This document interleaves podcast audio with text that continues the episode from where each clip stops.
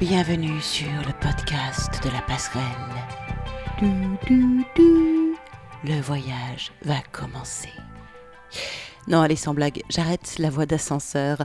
C'est Charlie et on se retrouve pour la lecture de Charlie. Alors, on continue, on va, on continue à explorer l'œuvre de Castaneda et surtout les enseignements de Don Juan Matus. Parce que Castaneda en soi, on va pas en faire un dieu, d'ailleurs faire un dieu de qui que ce soit n'a pas grande importance. Par contre, les enseignements abstraits euh, qui sont transmis par les bouquins de Castaneda, ça, c'est vraiment, vraiment excellent et important et applicable et ça amène sur une voie franchement pas facile qu'honnêtement personne ne veut prendre hein, puisque ça demande de faire des efforts constants, de faire taire sa suffisance, de briser le miroir de l'autocontemplation, d'accepter qu'on va mourir, oh mon dieu on va mourir.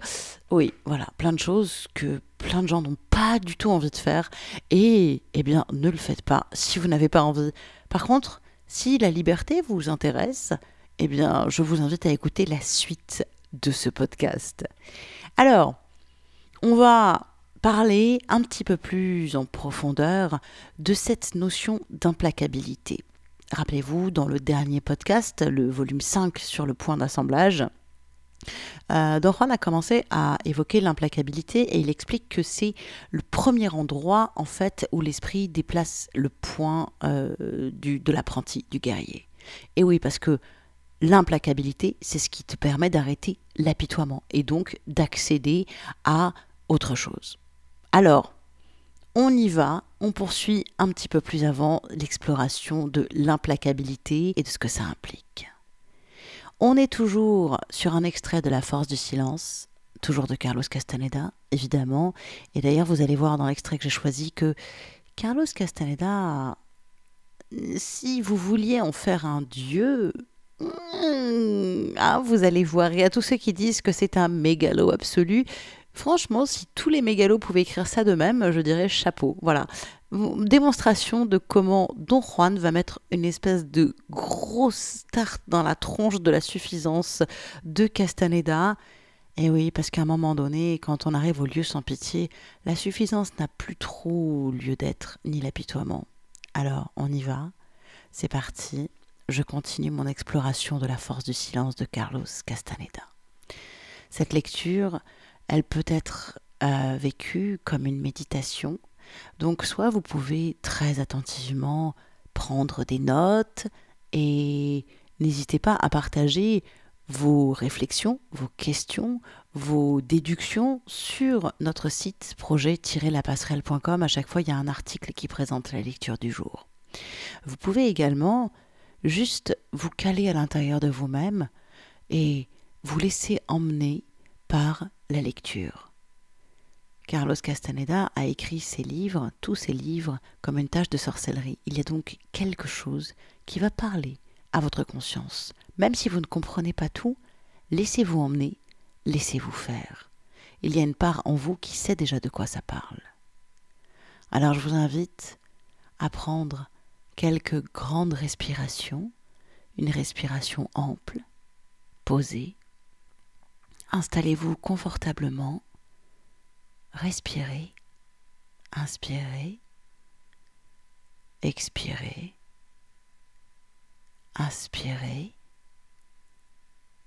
expirez et laissez-vous emmener.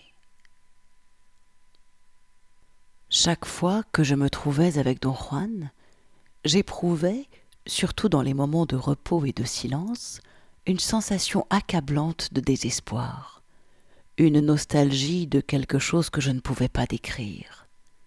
Quand j'étais seul, ou avec d'autres personnes, je ne souffrais jamais de ce genre de sentiment.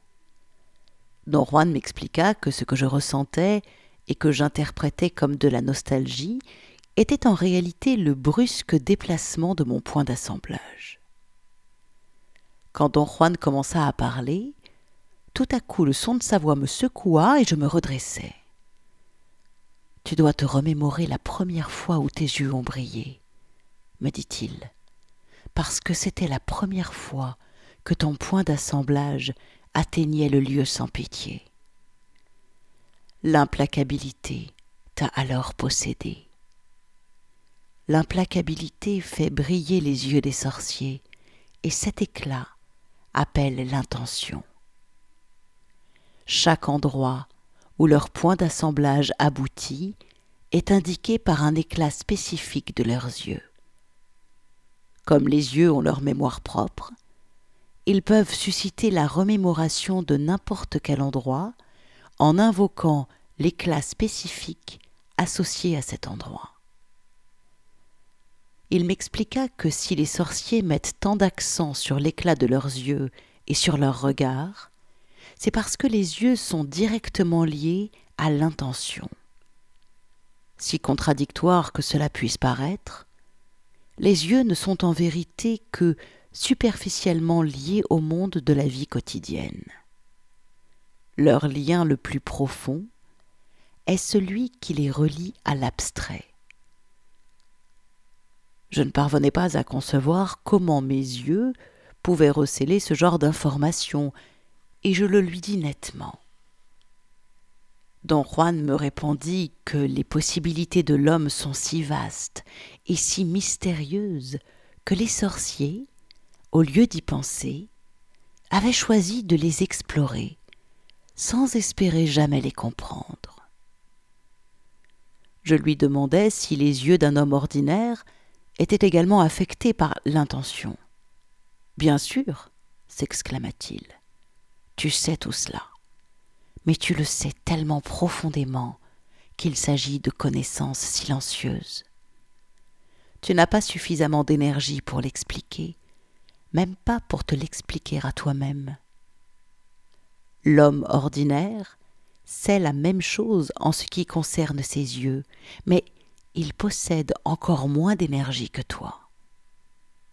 Les seuls avantages que les sorciers peuvent avoir sur les hommes ordinaires, c'est qu'ils ont accumulé leur énergie, ce qui signifie qu'ils ont un lien de communication plus précis, plus clair, avec l'intention.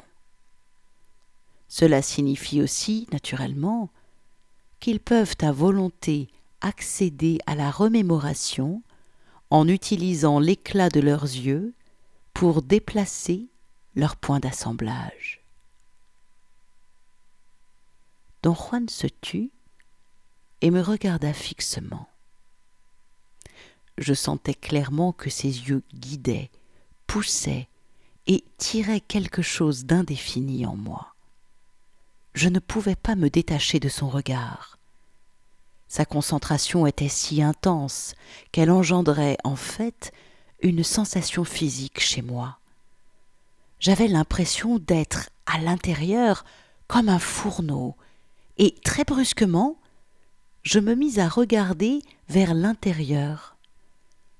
Il s'agissait d'une sensation qui ressemblait beaucoup à celle d'une rêverie distraite, mais elle était accompagnée de la sensation étrange d'une conscience intense de moi-même et d'une absence de pensée. Suprêmement conscient, je regardais vers l'intérieur le néant. Je fis un effort gigantesque pour m'en extraire et me levai. Que m'avez-vous fait, don Juan? Tu es parfois tout à fait insupportable, me dit-il. Ton gaspillage, est exaspérant. Ton point d'assemblage se trouvait juste à l'emplacement le plus avantageux pour que tu te remémores tout ce que tu voulais. Et qu'as-tu fait? Tu as tout laissé tomber pour me demander ce que je t'avais fait. Il se tut pendant un moment, puis sourit quand je me rassis. Mais c'est ton plus grand atout que d'être agaçant ajouta-t-il. Alors pourquoi me plaindre? Nous éclatâmes tous deux d'un rire sonore. Il s'agissait d'une plaisanterie à nous. Plusieurs années auparavant, j'avais été à la fois très ému et très confus devant le dévouement fantastique que don Juan mettait à m'aider. Je n'arrivais pas à m'imaginer la raison d'une telle gentillesse. Il était évident qu'il n'avait en rien besoin de moi dans sa vie. Il n'investissait manifestement pas en moi Mais j'avais appris, à travers les douloureuses expériences de la vie, que rien n'était gratuit. Et le fait d'être incapable de prévoir la nature de la récompense de don Juan me mettait terriblement mal à l'aise. Un jour, je demandai à don Juan de but en blanc, sur un ton très cynique, quel était le bénéfice qu'il retirait de notre association? Je lui dis que je n'avais pas pu le deviner. Rien que tu ne pourrais comprendre, répondit-il. Sa réponse m'ennuya. Je lui dis, avec hostilité, que je n'étais pas stupide et qu'il pouvait au moins essayer de me l'expliquer. Eh bien, disons que, bien que tu puisses comprendre de quoi il s'agit, tu ne vas certainement pas aimer cela, me dit-il avec le genre de sourire qu'il avait toujours lorsqu'il me faisait marcher. Tu vois, je veux vraiment t'épargner. Je ne voulais pas lâcher, et j'insistais pour qu'il me dise ce qu'il entendait par là. Es-tu sûr de vouloir entendre la vérité? Me demanda-t-il, sachant que je ne dirais jamais non, même si ma vie en dépendait. Bien sûr, je veux entendre ce à quoi vous faites allusion devant moi, quel qu'en soit le contenu, lui dis-je sur un ton glacial. Il se mit à rire, comme s'il s'agissait d'une grosse blague. Plus il riait, plus mon agacement croissait. Je ne vois pas ce qu'il y a de si drôle, lui dis-je. Parfois, il ne faut pas toucher à la vérité profonde, dit-il. La vérité profonde, dans ce cas, ressemble à un bloc qui est le soubassement de tout un tas de choses, à une pierre angulaire. Si nous regardons de près le bloc de base, nous n'aimerons peut-être pas ce que nous verrons. Je préfère éviter cela. Il rit à nouveau. Ses yeux, qui brillaient de malice, semblaient m'inviter à aller plus loin sur ce sujet. Et j'insistais encore sur le fait que je devais savoir ce dont il parlait. J'essayais d'avoir l'air calme, mais persévérant. Eh bien, si c'est cela que tu veux, me dit-il de l'air de quelqu'un qui a été accablé par la requête. J'aimerais d'abord te dire que tout ce que je fais pour toi est gratuit. Tu n'as pas à le payer. Comme tu sais, j'ai été impeccable avec toi. Et tu sais aussi que mon impeccabilité avec toi n'est pas un investissement. Je ne te forme pas pour prendre soin de moi quand je serai trop affaibli pour m'occuper de moi-même. Mais je puise dans notre association quelque chose qui a une valeur inestimable, une sorte de récompense pour mon comportement impeccable avec ce bloc de base dont j'ai parlé. Et ce que je puise est cette chose même que peut-être tu ne comprendras ou n'aimeras pas. Il s'arrêta et me regarda avec, dans les yeux, une lueur diabolique. Dites-le-moi, don Juan m'exclamai-je, irrité par sa lenteur tactique. Je veux que tu te souviennes que je parle parce que tu as insisté, dit-il, toujours en souriant. Il fit encore une pause. À ce moment-là, j'enrageais. Si tu me juges d'après mon comportement avec toi, dit-il, tu devras admettre que j'ai été un parangon de patience et de cohérence.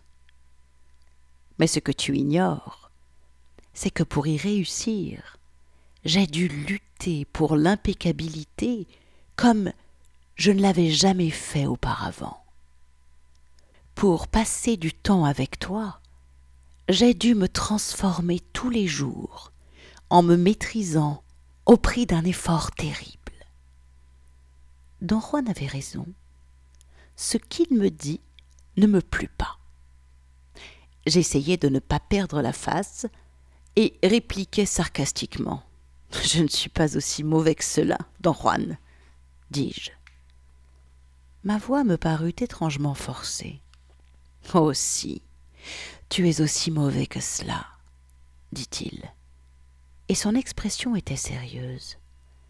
Tu es mesquin, gaspilleur, buté, coléreux, vaniteux. Tu es morose, lourd, ingrat.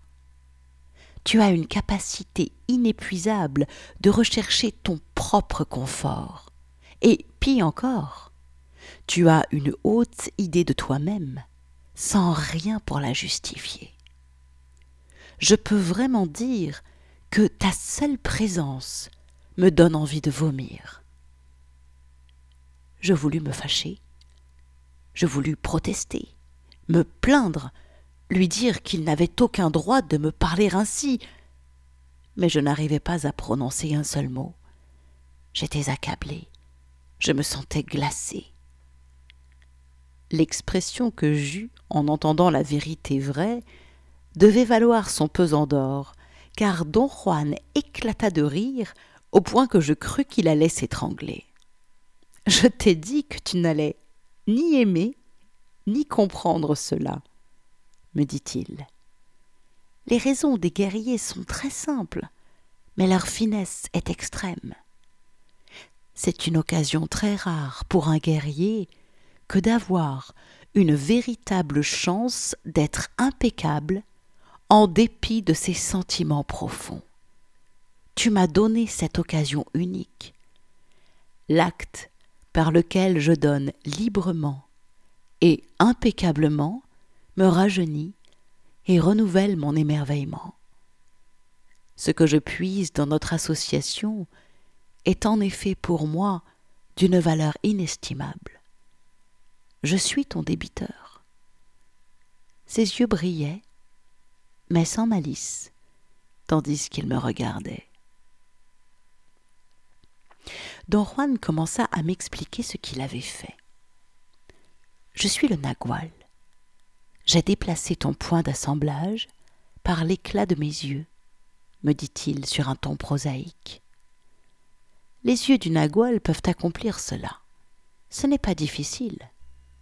Après tout, les yeux de tous les êtres humains peuvent déplacer le point d'assemblage d'une personne, surtout s'ils sont concentrés sur l'intention. Mais en général, les gens ont les yeux fixés sur le monde. Ils cherchent à se nourrir, à s'abriter. Il me poussa du coude. Ils cherchent l'amour, ajouta-t-il, et il éclata d'un rire sonore. Don Juan me taquinait toujours sur le thème de la recherche d'amour. Il n'avait jamais oublié une réponse naïve que je lui avais faite une fois, quand il m'avait demandé ce que je recherchais activement dans la vie. Il m'avait poussé à avouer que je n'avais pas d'objectif clair, et il rugit de rire lorsque je lui dis que je cherchais l'amour. Un bon chasseur hypnotise sa proie par ses yeux, poursuivit-il. Il se sert de son regard pour déplacer le point d'assemblage de sa proie et pourtant, ses yeux sont tournés vers le monde, à la recherche de nourriture. Je lui demandai si les sorciers pouvaient hypnotiser les gens par leur regard. Il gloussa et me dit que ce que je voulais vraiment savoir, c'était si je pouvais hypnotiser des femmes par mon regard, bien que juste les yeux fixés sur le monde à la recherche de l'amour. Il ajouta, sérieusement, que la soupape de sécurité des sorciers résidait dans le fait que, lorsque leurs yeux étaient réellement fixés sur l'intention, ils n'avaient plus envie d'hypnotiser qui que ce fût. Mais, poursuivit-il, afin que les sorciers puissent utiliser l'éclat de leurs yeux pour déplacer leur propre point d'assemblage ou celui des autres, ils doivent être implacables. c'est-à-dire que la position précise du point d'assemblage qu'est le lieu sans pitié doit leur être familière. Cela est particulièrement vrai en ce qui concerne les naguals. Il me dit que chaque nagual créait une forme d'implacabilité qui lui appartenait en propre. Il prit comme exemple mon cas et me dit qu'en raison de ma conformation instable, j'apparaissais au voyant comme une sphère lumineuse, non pas composée de quatre boules condensées en une, ce qui est la structure habituelle d'un agual, mais seulement de trois boules condensées. Cette conformation faisait que je cachais automatiquement mon implacabilité derrière un masque d'indulgence et de mollesse. Les naguals sont très trompeurs, poursuivit Don Juan. Ils donnent toujours l'impression de ce qu'ils ne sont pas. Et ils le font si bien que tout le monde, même ceux qui les connaissent le mieux, croient à leur mascarade. Je ne comprends vraiment pas comment vous pouvez dire que je me livre à une mascarade, don Juan, protestai-je. Tu te fais passer pour un homme indulgent, détendu, me dit-il. Tu donnes l'impression que tu es généreux, que tu es très compatissant. Et tout le monde est convaincu de ta sincérité. Les gens peuvent même jurer que c'est ainsi que tu es. Mais c'est ainsi que je suis. Don Juan se plia en deux de rire. La conversation avait pris un tour qui ne me plaisait pas. Je voulais mettre les choses au clair. Je lui dis avec véhémence que j'étais sincère dans tout ce que je faisais, et le mis au défi de me donner un exemple du contraire. Il me dit que je ne pouvais pas m'empêcher de traiter les gens avec une générosité gratuite, leur donnant ainsi le sentiment fallacieux que j'étais ouvert et à l'aise. Je répliquai qu'être ouvert faisait partie de ma nature. Il rit et rétorqua en me demandant comment il se faisait, s'il en était ainsi, que j'exigeais toujours, sans l'exprimer, que les gens avec lesquels j'avais affaire soient conscients que je les trompais. La preuve en était que, lorsqu'ils n'étaient pas conscients de mon stratagème, et qu'ils prenaient ma pseudo-mollesse pour argent comptant, je retournais contre eux cette même implacabilité froide que j'essayais de masquer. Ces commentaires me désespéraient parce que je ne pouvais pas en débattre. Je restais silencieux. Je ne voulais pas montrer que j'étais blessé. Je me demandais quoi faire lorsqu'il se leva et commença à s'éloigner. Je l'arrêtai en le retenant par la manche. C'était un geste involontaire de ma part qui me surprit et le fit rire. Il se rassit avec une expression de surprise. Je ne voulais pas être impoli, dis-je, mais je dois en savoir plus sur ce sujet. Il m'attriste. Déplace ton point d'assemblage, m'exhorta-t-il. Nous avons déjà parlé de l'implacabilité. Remémore-toi cela. Il me regarda avec un espoir sincère, alors qu'il devait avoir vu que je ne pouvais rien me remémorer car il continua à parler des modèles d'implacabilité des naguals.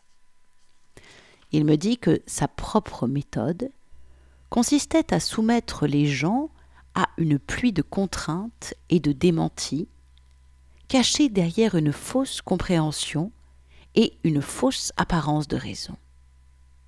Et toutes les explications que vous me donnez, demandai-je, ne viennent-elles pas d'une vraie raison et d'un véritable désir de m'aider à comprendre Non, répondit-il, elles proviennent de mon implacabilité.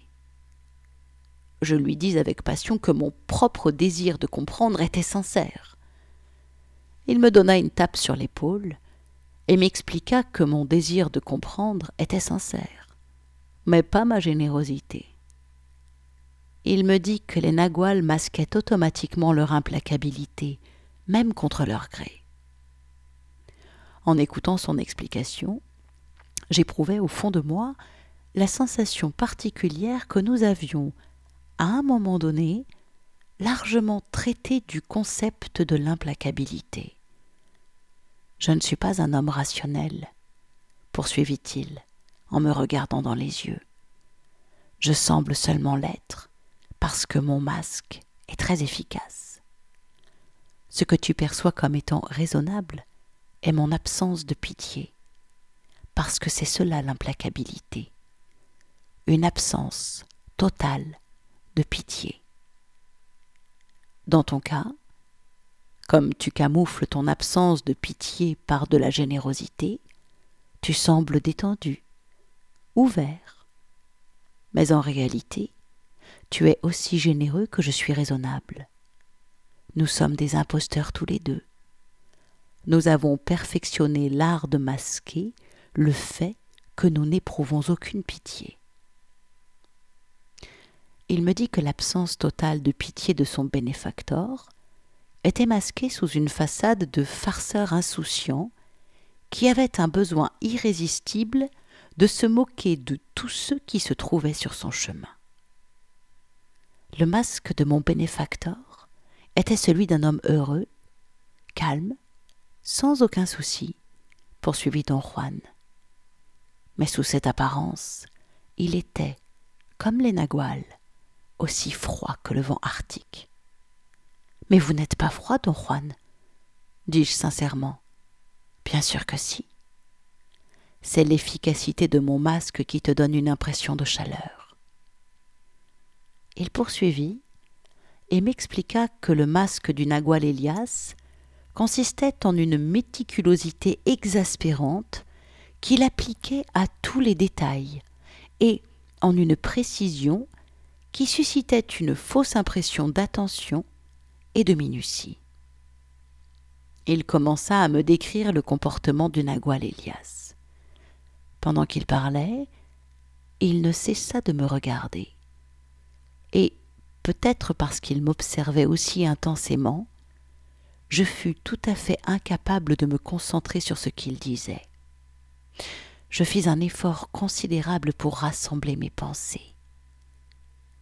Il me regarda un moment, puis se remit à m'expliquer ce qu'était l'implacabilité, mais je n'avais plus besoin de ses explications. Je lui dis que je m'étais remémoré ce qu'il voulait que je me remémore, la première fois que mes yeux avaient brillé. Au cours de mon apprentissage, j'avais réussi, seul, avec une grande précocité, à changer de niveau de conscience. Mon point d'assemblage atteignit la position que l'on appelle le lieu sans pitié.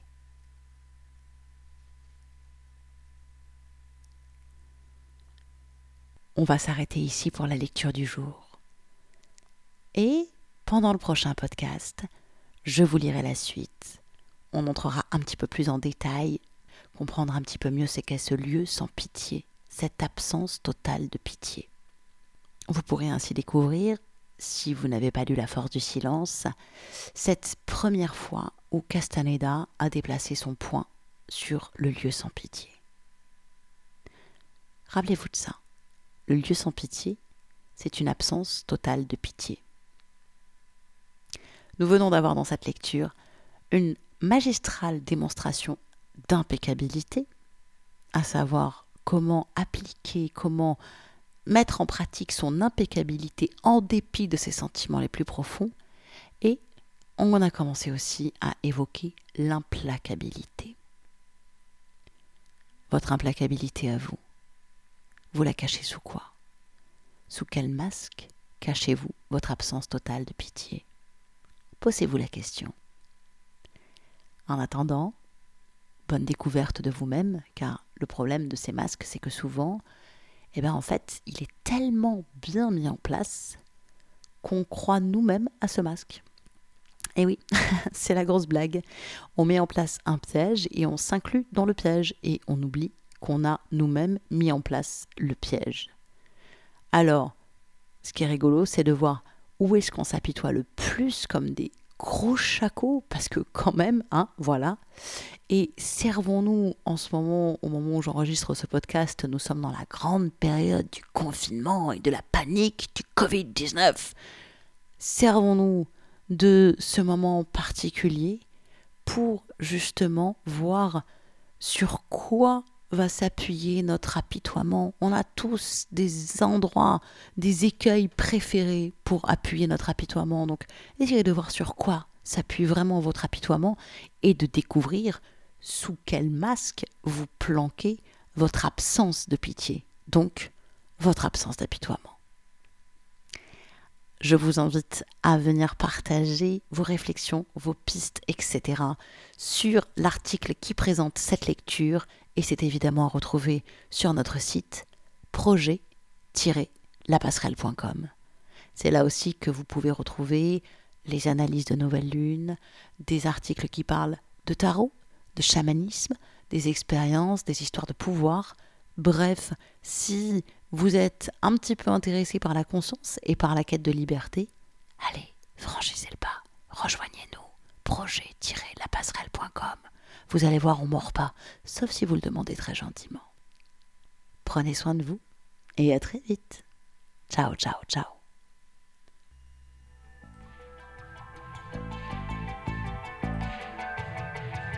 Retrouvez-nous chaque semaine sur projet-lapasserelle.com, les carnets de route d'un chaman du XXIe siècle.